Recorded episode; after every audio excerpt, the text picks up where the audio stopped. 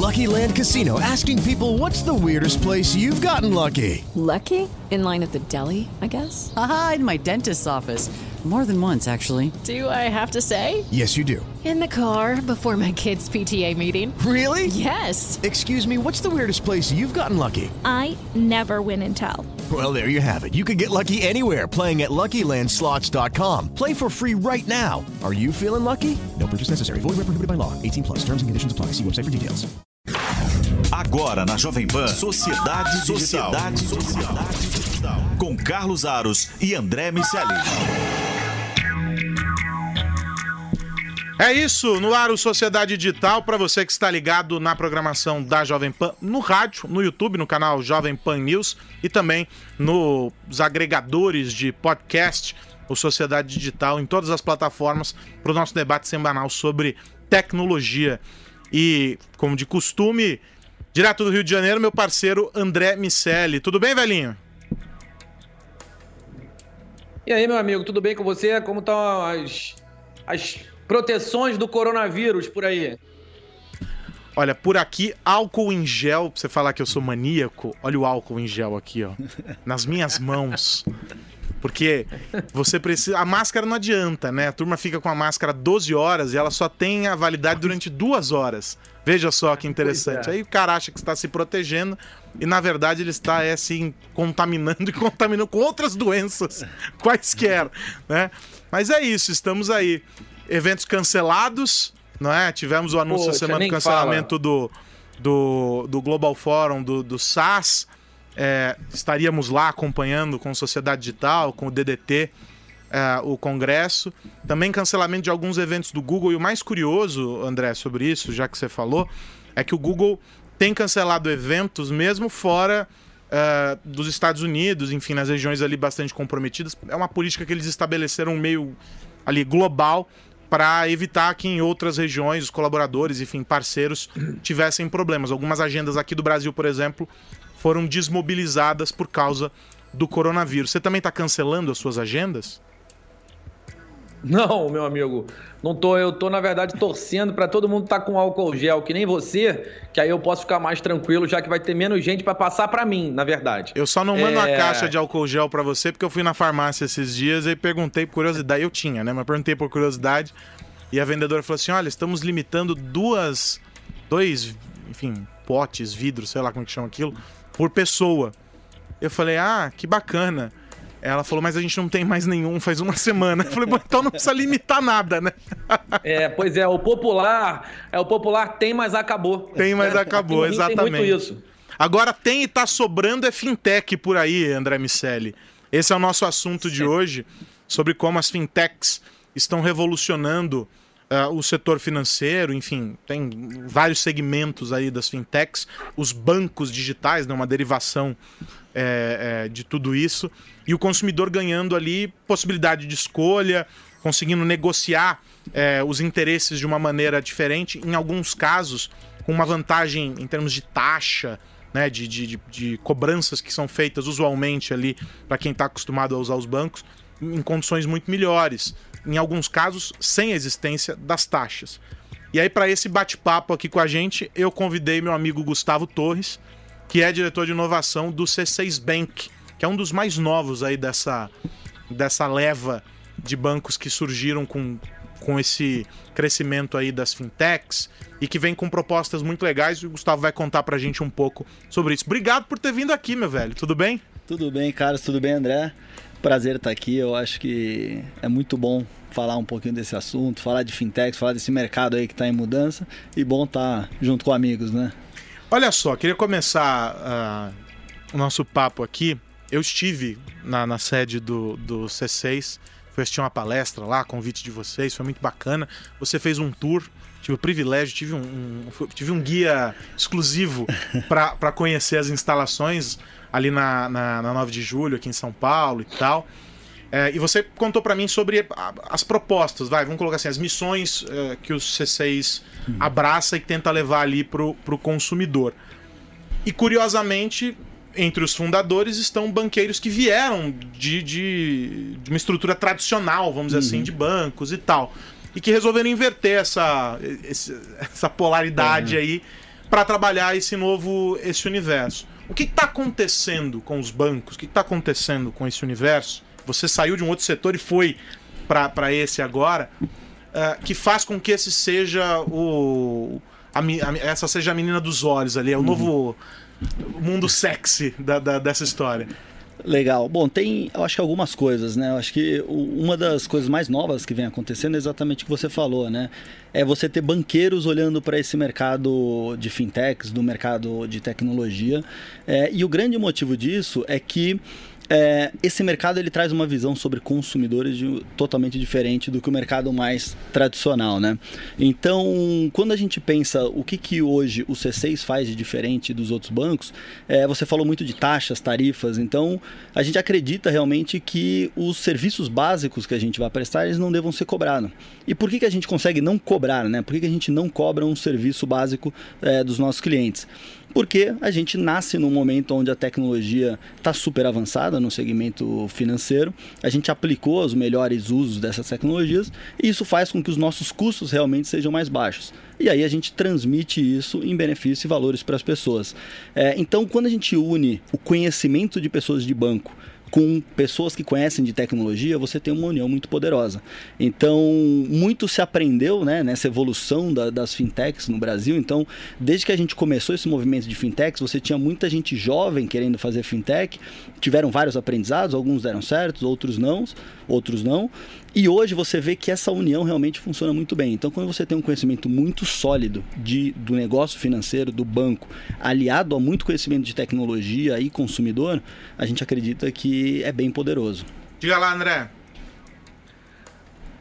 Tudo bem, Gustavo? É, bom, enfim, queria perguntar, se a gente olhar o, o Global Fintech Index, a gente é, vê países que de alguma maneira já, já estão associados à inovação, como Estados Unidos e o Reino Unido, presentes, é, liderando o topo do ranking de adoção de fintechs, mas a gente também vê Letônia, é, Estônia, aí vê Suíça, tem, é, enfim, países que são tradicionalmente robustos, mas que não tradicionalmente associados à inovação.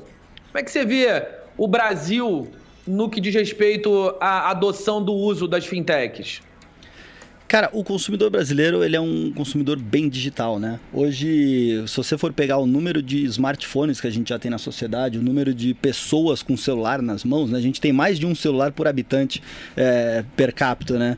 Então, o, o consumidor brasileiro ele é bem digital. Então, isso faz com que os negócios digitais sejam muito bem adotados no Brasil.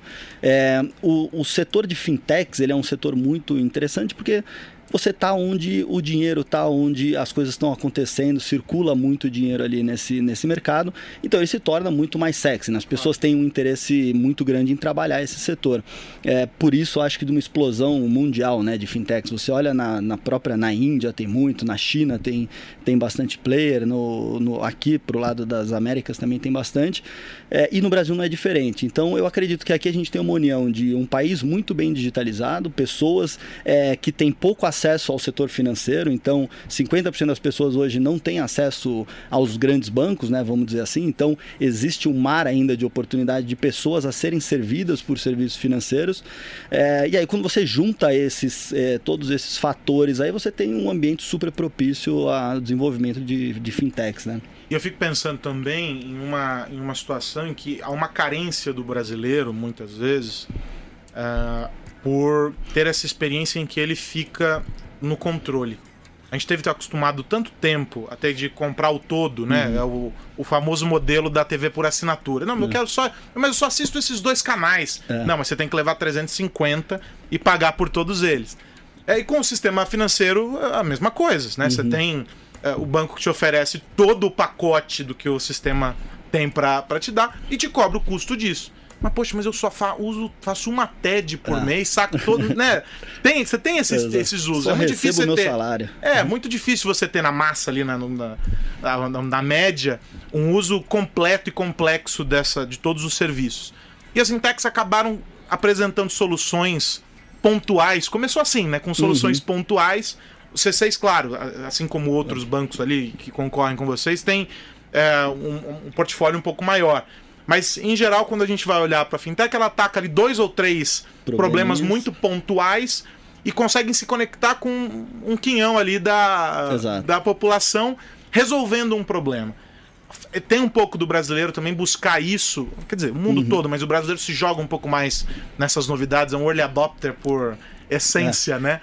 É, e o brasileiro acaba se jogando um pouco nisso também, nesse desespero. Poxa, isso aqui resolve, é, meu, é a minha varinha mágica, isso aqui uhum. vai resolver esse problema aqui. Eu acho que essa visão do, do pequeno problema né, que as startups resolvem em geral, é interessante porque a startup nasce muito pequena normalmente, né? Então você tem pouco recurso, você tem pouca gente, uma limitação muito grande, você tem que escolher uma guerra para você lutar, que senão você acaba não conseguindo crescer e se desenvolver e entrar no mercado efetivamente.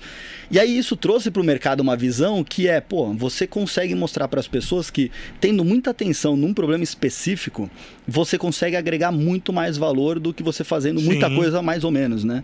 E aí isso mostrou para o mundo uma forma nova de se fazer negócio. Por isso que hoje as novas empresas digitais, elas trabalham nesse modelo, né? Como que a gente transforma grandes empresas em pequenos núcleos de pequenas empresas, né? É, então eu preciso trazer esse ambiente para dentro do negócio. É, se você for ver também a evolução dos negócios, o, por que, que as pessoas gostam dessa empresa que resolve esse pequeno problema? Porque o grande não está resolvendo. Então é caro, é ineficiente, é o demorado. famoso faz tudo não entrega nada. Não entrega nada. Então é muito difícil, né? É, quando esse cara veio e resolveu esse pequeno problema, para mim agrega muito valor. Vou utilizar. Então eu vou ter um investimento num lugar, eu vou ter minha conta corrente no outro lugar, eu vou ter uma carteira no outro lugar, eu pago pago minhas contas em outro lugar e assim por diante. Só que se você for pensar na perspectiva do consumidor, do usuário, isso não é tão escalável, né? Então, se você pegar até o, o, o que a gente vê do mercado, do mercado é, do e-commerce que veio, ou de qualquer outro mercado que vem, a gente tem normalmente uma explosão. Pega os, os cupons, né? Lembra do mercado de cupons? A gente teve uma explosão, de repente, consolida em um. Mercado de e-commerce, uma explosão de e-commerce consolida em agora alguns nos, players, em alguns né? poucos players. A gente acredita que nesse mercado financeiro também. Então o que acontece? Tem uma explosão de pessoas agregando muito bem esses serviços. E a gente acredita que agora, com tecnologia, com esse olhar no cliente, você consegue criar o grande mercado, mas primeiro, a um custo muito mais justo, né? Então, você trazendo isso a um custo é, justo para o consumidor e com uma ótima experiência. Então, é fazendo esse olhar no cliente é, que a gente consegue se diferenciar. Agora, uma outra questão, quando a gente olha os investimentos nas fintechs, a gente tem mais ou menos aí 1,2 bi em 2008 e quase 70 bi no ano passado. E a gente sabe que banco tem muita grana para jogar esse jogo. Quando a gente pensa em mercados que se expandem e se consolidam, que são movimentos naturais nesse processo de aquisição, e o mundo passa por esse momento agora em diversos setores. Você acha que a gente pode ver isso acontecendo também nesse segmento, com os grandes bancos comprando vocês, comprando as fintechs?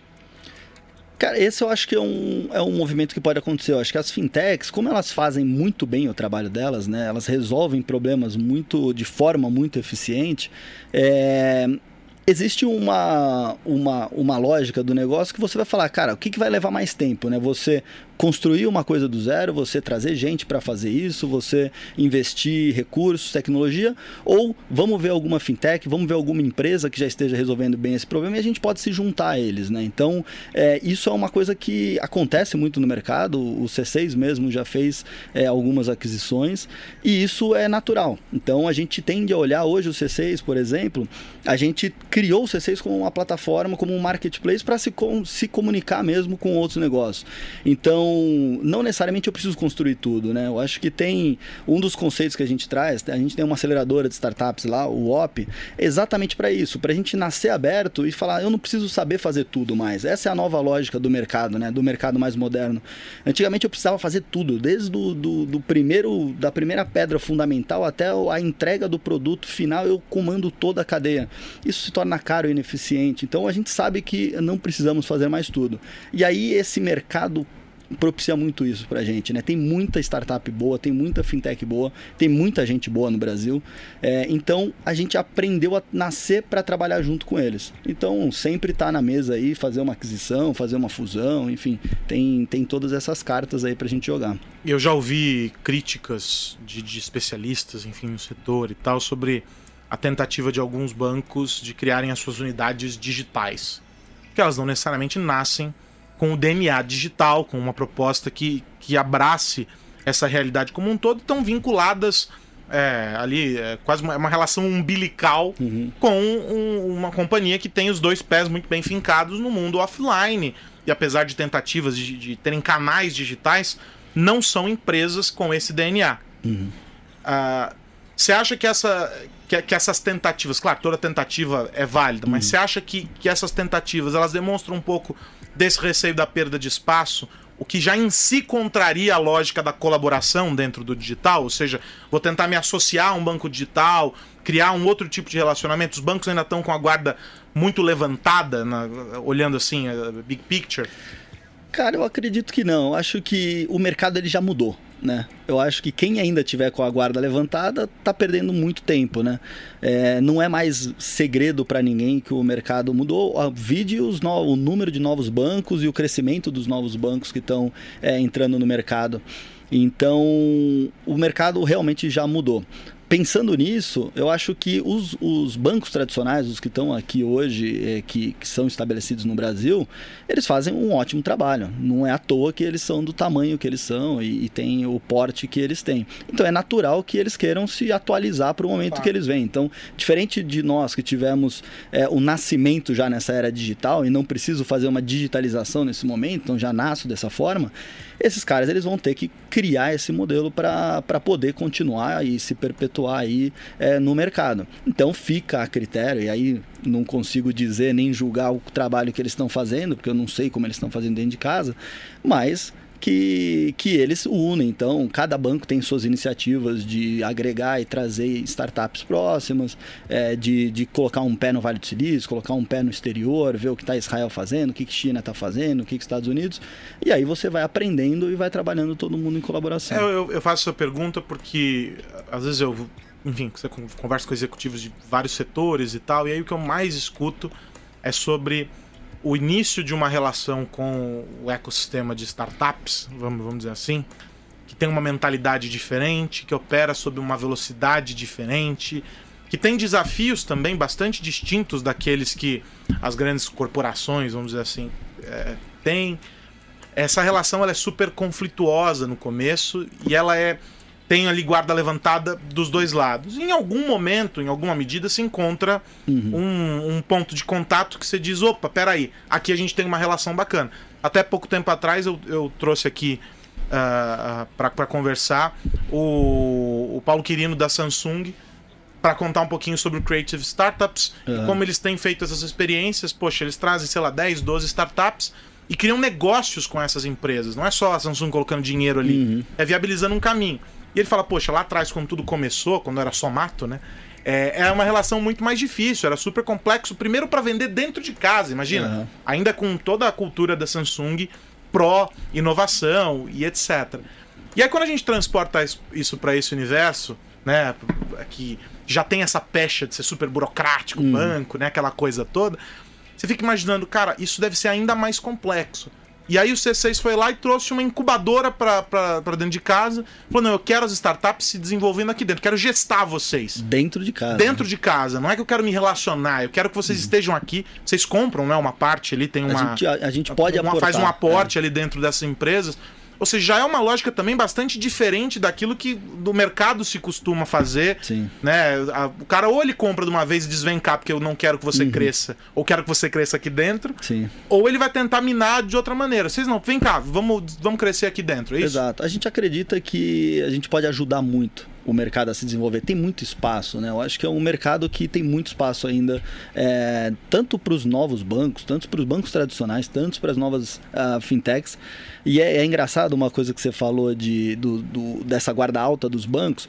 Eu faço mentoria com, com bastante startup fintech, principalmente, e uma das coisas que a gente mais escuta no começo das conversas é que você pergunta, mas qual que é a seu, sua missão, né? Qual que é o seu propósito, seu objetivo? Não, eu quero reinventar, eu vou acabar com os bancos, eu vou fazer um mercado totalmente diferente. Putz, é mesmo? Então me explica como que você vai fazer isso. Não, eu vou criar um cartão, vou criar uma conta corrente. Eu vou... Falei, bom, então você vai fazer um banco. Você vai fazer um banco para acabar com um banco.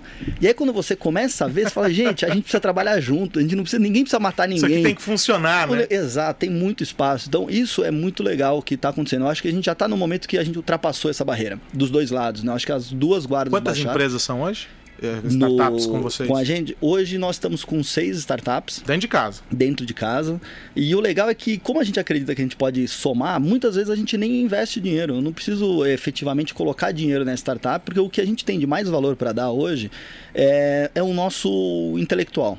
Então a gente traz as pessoas de dentro do banco. Então, como você está dentro do banco, fisicamente, no prédio do banco, é, as pessoas elas circulam dentro do OP, né, que é a nossa aceleradora de startups, e elas dão mentoria pessoalmente para essas startups, elas trabalham junto com as startups.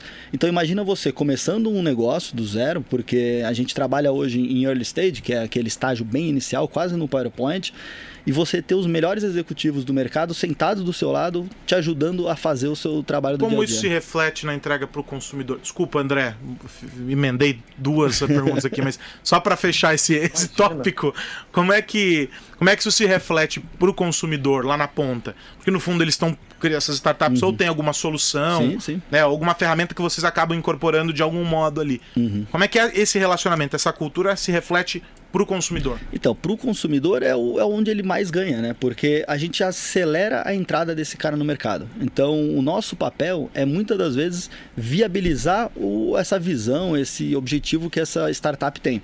É, o nosso papel não é mudar o, o plano de negócio deles, não é mudar o que eles querem fazer, mas é, cara, como que a gente faz isso crescer e nascer da melhor maneira possível, mais rápido possível.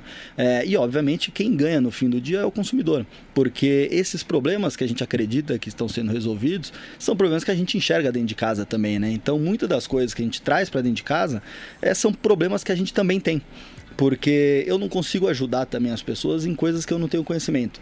É, então isso é uma das coisas que fazem parte da nossa tese, né? Então a gente só traz startups para dentro que a gente tem agente dentro do ecossistema que possa realmente colaborar com isso de forma positiva. Você agora, André Miceli, me perdoe. Imagina, meu amigo, você tem carta branca. Olha aqui, é, quando você está falando das startups, a primeira questão é se, sim, vocês podem interferir de alguma maneira nessa gestão, mas se são necessariamente negócios correlatos ao negócio de vocês. E aí, de forma complementar a essa, a essa pergunta, é, a gente sabe que é, os maiores investimentos das fintechs estão em áreas afins à inteligência artificial. Parte uhum. por causa da mecanização e automação, que faz com que a operação seja mais barata e, portanto, é, essa, esse menor custo ou custo zero em diversos, em diversos pontos seja repassado é, para o usuário também. Ou é, para entender o usuário, para entender o comportamento e isso ajudar é, no back-office. É, aonde, aonde estão os investimentos diretos de vocês? Legal. Hoje, o, não necessariamente os investimentos estão em fintechs, né? Acho que como você bem colocou, é, grande parte dos investimentos que a gente acaba vendo é, no setor de financeiro realmente é para a gente melhorar essa ineficiência que tem é, no setor, né? Uma das startups que a gente investiu no primeiro ciclo, por exemplo, é, era um cara que estava querendo buscar é, trazer inteligência artificial para a parte de call center. Então, como que a gente entende com, é, com, com, com o que a gente chama de, de voice to text, né? Então, como que eu pego a voz da pessoa ali, eu interpreto aquela voz, eu entendo o tom que ela está falando, eu entendo o que, que ela quer dizer com aquilo e eu dou sinais para o atendente poder fazer uma resposta mais estruturada, mais bem colocada. Então, ó, eu sei que essa, essa pessoa não está é, de muito bom humor, então preciso usar um tom diferenciado e assim por diante.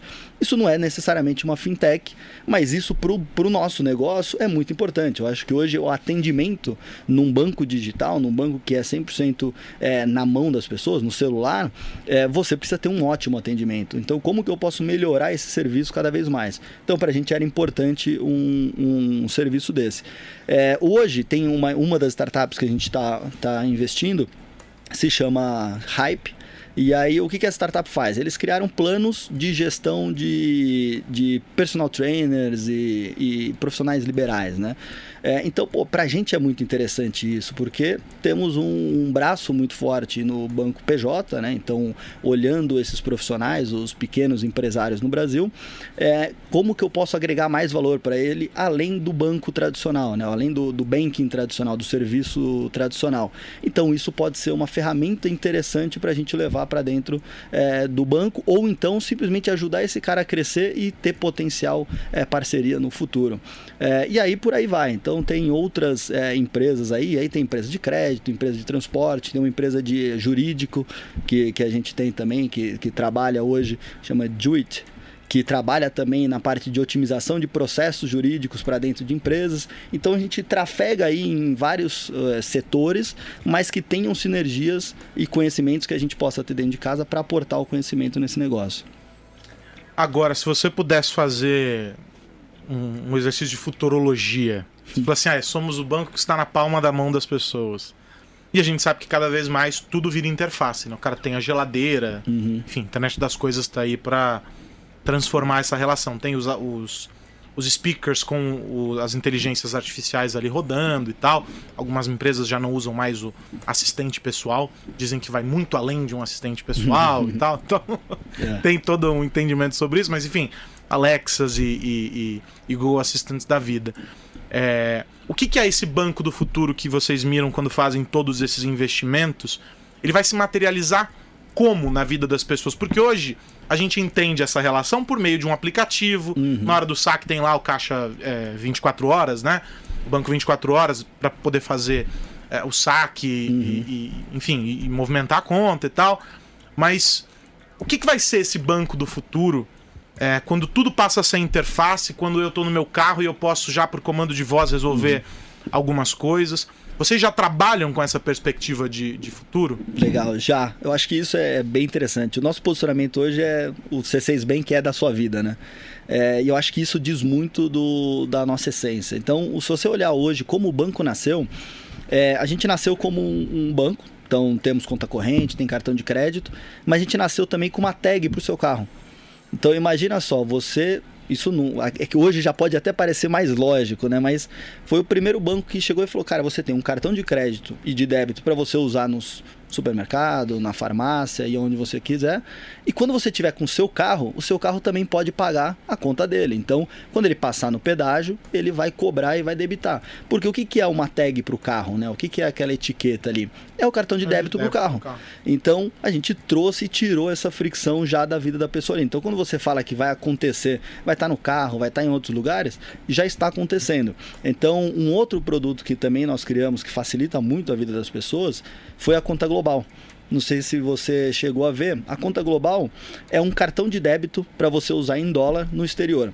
Então você compra hoje, para você fazer, você vai viajar para o exterior, você vai comprar o, o, o, dinheiro. Então você vai comprar o dólar, você tem que ir na casa de câmbio, tem toda, ainda mais no momento que a gente está vivendo de, de variação cambial muito, um pouco grande. Então fica, é uma coisa que você tem que sair para comprar, volta, você não sabe qual é o melhor momento, qual que não é. Então é um processo doloroso para o usuário, né? A gente colocou dentro do nosso app, você simplesmente aperta um botão e você transmite o dinheiro da sua conta corrente aqui do Brasil para uma conta corrente no exterior. E aí você usa nessa conta corrente que você tem no exterior um cartão de débito é, em dólar. E aí você não tem fricção nenhuma. Então a gente acabou com a dificuldade que você tinha de fazer o câmbio com simplesmente apertar um botão. Então você consegue se preparar para uma viagem de forma muito mais fácil. É, e aí a gente começa a pensar nessa forma: como que eu posso cada vez mais trazer os serviços e tirar a fricção do caminho das pessoas. É, então eu acredito, você falou muito dos Home Assistants, né, do, da Siri, do, da Alexa, do Google. É, eu acredito que a gente cada vez mais vai se tornar mais conversacional também. Eu acho que se você pegar o nosso comportamento no WhatsApp, o nosso comportamento nos aplicativos voz, do né? dia a dia, a gente fala muito com, com o app. Eu acho que a gente vai voltar a usar o celular para falar. Então, acho que vai, a gente vai. não voltar... necessariamente usando a linha telefônica. Exatamente. Então, acho que isso pode ser uma das, das próximas viradas que a gente vai ter, é tornar o banco mais conversacional. Ah. Então, ao invés de eu ter que abrir meu app para ver quanto que está meu saldo, quanto que eu tenho de investimento, quanto que conta que eu tenho para pagar, agendar um pagamento, eu posso dar um comando de voz e falar agenda um pagamento para tal dia, quero saber quanto que está minha conta, é, quanto que eu gastei esse mês, quanto que eu posso gastar esse mês e assim por diante. Então, eu acredito que essas são as próximas mudanças, não tão futuras, eu acho que isso já está ah, é, muito amanhã, próximo. Né? Tá é, muito perto. Mas coisas que já estão acontecendo, né? E aí mais para frente, eu acho que é realmente trazer cada vez mais custo para baixo, é, trabalhar realmente com custo marginal agregar muito mais valor para o consumidor e entregar uma experiência ótima, no cada vez mais personalizada. Acho que uma das teorias que eu tenho também, que a gente está chegando no momento, né, é entregar uma experiência ótima personalizada. Porque por mais que a gente fale que já está muito bom, quando você olha Netflix, você olha um Spotify, olha esses negócios que estão aí, que a gente está usando e consumindo todos os dias, ele é muito bom, mas ele ainda não é perfeito. Então a gente gasta um tempão para achar um filme no Netflix, um seriado no Netflix. Quando acaba a série, você entra até um pouco em depressão, você fala, até achar Agora outra. Achar outra. vai demorar. Mais uma semana olhando para aquela tela. Aí você já posta no Instagram, fala, Pô, alguém tem sugestão, não tem? Mas, mas é muito boa a sugestão, né? Ele tem as sugestões deles, tem é, sugestões que realmente cabem para você. Mas isso ainda está melhorando muito. Então acredito que quando a gente entrar nesse, nesse no setor de inteligência efetivamente para a massa, entregando coisa particular, vai ser muito interessante. No fim do dia, é o consumidor em primeiro plano, André Miceli. É, é verdade. E esse movimento de personalizar em massa é um movimento capaz de existir graças aos, aos, algoritmos que vão nos entender e vão poder customizar aquilo que está sendo entregue é, de uma forma bastante estruturada e eficiente. Agora, eu tenho uma curiosidade, assim, quando a gente fala sobre interfaces de voz, e eu concordo que as interfaces de voz vão sim ser um fator é, fundamental do, do, do uso do, do, sistema financeiro em geral. Ah, eu, particularmente, trabalho com muitos fundos de pensão e a gente tem desenvolvido muitas, muitas coisas nessa linha, justamente em função das limitações impostas pela idade e a visão, a gente sabe que é uma delas. É, eu, aqui com os meus 40 anos, já começo a dar uma afastadinha no celular dependendo do que Segura eu estiver lendo. A ponta do dedão é, do pé, né? e, e, eu sei que daqui para frente é ladeira abaixo e a interface de voz acaba sendo um caminho interessante. Mas aí quando você, ao mesmo tempo, olha para a molecada, a gente vê é, acontecendo um fenômeno de substituição da linguagem escrita com abreviações e formatos é, que são é, um pouco diferentes do português convencional, mas que eu imagino que também vão precisar ser endereçados. Não necessariamente as pessoas vão falar é, com a voz, mas vão se manifestar expressando é, um português adequado a esse ambiente digital também. Uhum. E, e, aí a minha, a minha primeira pergunta é se vocês estão pensando é, nesse, nesse formato. E a minha segunda pergunta é, do ponto de vista de estratégia, as fintechs fizeram um movimento muito parecido com o que a Apple fez lá no início, de trabalhar para uma galera mais nova para acompanhar essa galera mais nova ao longo da vida. Uh, muitos dos concorrentes de vocês, inclusive, é, tinham o seu, as suas campanhas de marketing totalmente direcionadas ao público mais jovem. E à medida que ele vai envelhecendo, o market share vai é, caminhando também para uma camada é, mais velha da população. Aconteceu isso muito com o uso dos Macs e os designers lá atrás, uhum. e agora é, existe uma profusão de Macs em, em, em todos os lugares e com pessoas de todas as idades. E o que você está me falando é de usar dinheiro fora do Brasil, de interfaces de voz também, é, são movimentos que são interessantíssimos, claro, mas também para um público mais velho. Vocês estão com uma estratégia diferente? A ideia é pegar um consumidor mais velho?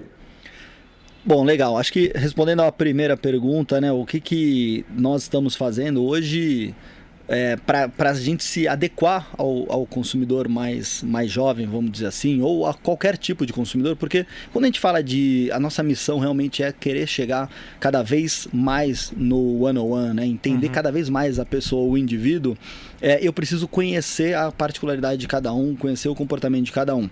A partir do momento que eu conheço, eu preciso ter tecnologia suficiente para entregar essa, essa experiência é, diferenciada. Então, é, hoje, a gente está trabalhando muito na parte de conhecimento, então a gente recebe gente no C6 é, toda semana para fazer pesquisa de, de comportamento, de entender é, como que essas pessoas estão lidando no, no dia a dia. Então, muito bem colocado que elas escrevem de forma diferente, elas usam o celular de forma diferente. Então, se eu for pensar numa, numa estratégia de 100% por voz, provavelmente eu vou deixar muita gente de lado. Então, como que eu posso usar de repente a voz e conectar na televisão para ampliar é uma associar informação? cada uma dessas variáveis. Você vai associando a variável, você vai conhecendo as pessoas e cada um vai construindo a sua experiência da maneira que for melhor para ele. Pega, por exemplo, investimentos. Investimentos é um setor que você atrai gente muito distinta. Então você tem gente que conhece muito de investimento e ele tem um, um nível tão alto que ele usa uma, uma linguagem completamente diferente. É quase, quase a mesma lógica é válida para esse mercado. Né? Então você pega o jovem que escreve de uma forma diferente, mas você pega o cara que entende muito de investimento, ele fala de uma forma diferente. Ele usa né, outra, outra linguagem. linguagem. E eu tenho uma pessoa que está aprendendo que eu preciso lidar de uma forma também completamente diferente, didática, para colocar esse cara, inserir ele no mercado. Então a gente precisa usar esse, esse conhecimento para agregar todo mundo e entregar uma melhor experiência. Então, esse é o caminho que a gente vem seguindo, a gente vem fazendo muita pesquisa para fazer isso. E no segundo ponto, que é se a gente está abordando mais é, essas pessoas mais velhas, é, a gente tem produtos também é, voltados para as pessoas mais jovens, né? Vamos dizer assim. Então, a gente tem o Kik, por exemplo, é uma forma nova de transferir dinheiro que a gente criou, que ao invés de eu te ligar para pedir o seu número de telefone, sua conta, né? Então, pô, qual que é a sua agência, qual que é o dígito, qual que é o seu CPF, são informações que você já sabe, né, de cor.